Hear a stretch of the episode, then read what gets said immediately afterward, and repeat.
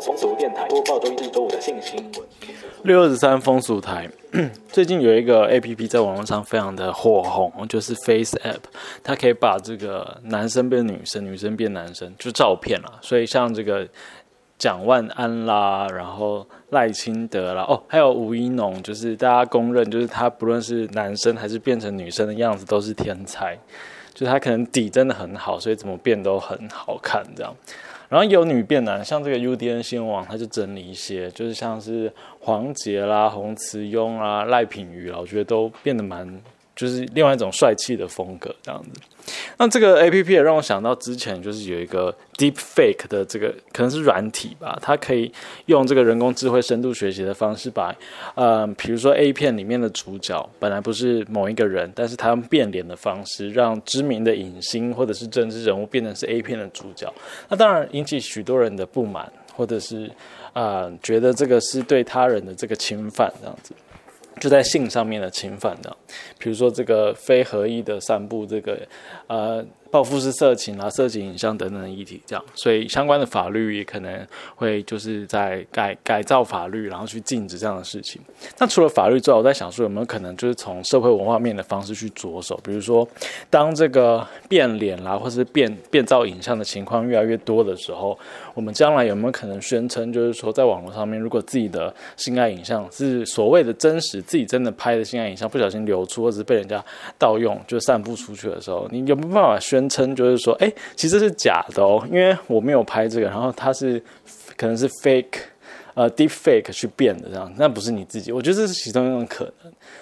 或者就是这种以假乱真啊、鱼目混珠、真真假假的这个虚实交错的情况下面，可不可有没有可能减低我们对于性的这种影像的这个冲击？就是让这个性影像，因为太多了，多到就是已经不足以成为武器了。因为大家可能都是这个网络上面影片的主角之一，所以就是它已经呃变成是一种。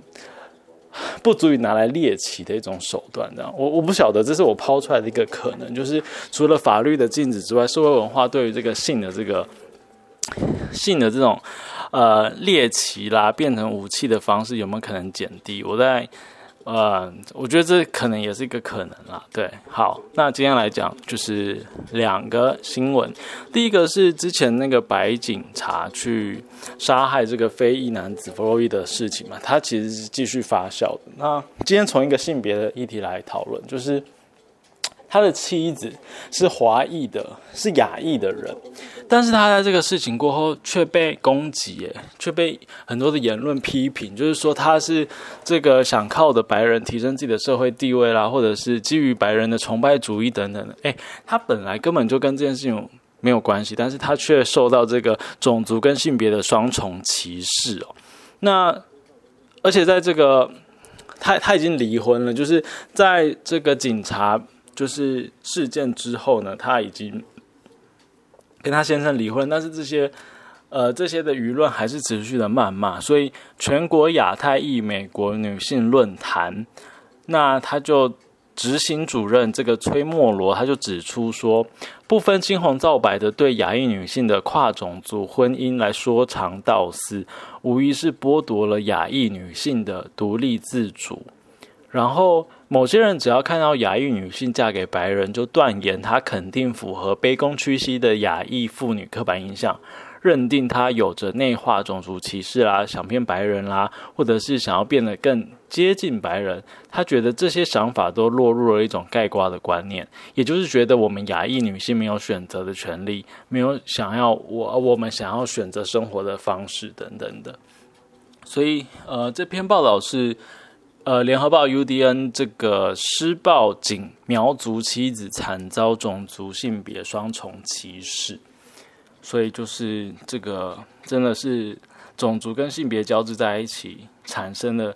啊歧视的言论出现这样子。好，那另外一个也是跟这个女性在家庭、婚姻、呃家族内的这个关系有关哦，就是财产继承的性别平等及子女从姓。家庭教育中心讲给你知道，这个是澎湖日报 很酷诶，澎湖的日报今天就是用性别这个关键去搜寻，它就跳到很前面，所以很快就可以找到这则新闻。就是澎湖的家庭教育中心呢，日前在当地发展协会活动中心，呃，举办了相关的讲座。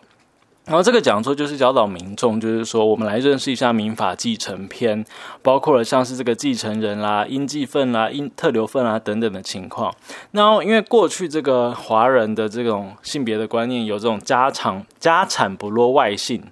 就是。呃，就可能只传给男生啦，然后或者是财产传子不传女这样的情况，这样的一个迷思哦，所以希望能够落实财产继承的这个性别平等观念，来保障妇女的权益。所以他在透过这个讲座，就是鼓励各个女性，就是可以去认识原本法律赋予你的权利，然后你在这个过程中要怎么争取啦，然后怎么跟这个我传统文化习俗跟性别角色限制的去反思这样子。那除了财产之外，还有子女的的性别，而不是性别姓氏，姓氏呃传统上都会是跟着爸爸去姓嘛，但其实法律上是赋予呃爸爸跟妈妈是同样的这个权利的，所以你们要怎么就夫妻之间要怎么讨论，就小孩子的姓氏要从谁这个事情，也是其实也是呃平等法律的一个重要的这个概念。那透过这个讲座，可以让更多的澎湖在地的这个民众去知道这样。所以今天就分享了这两则新闻，好，那就明天见喽，拜。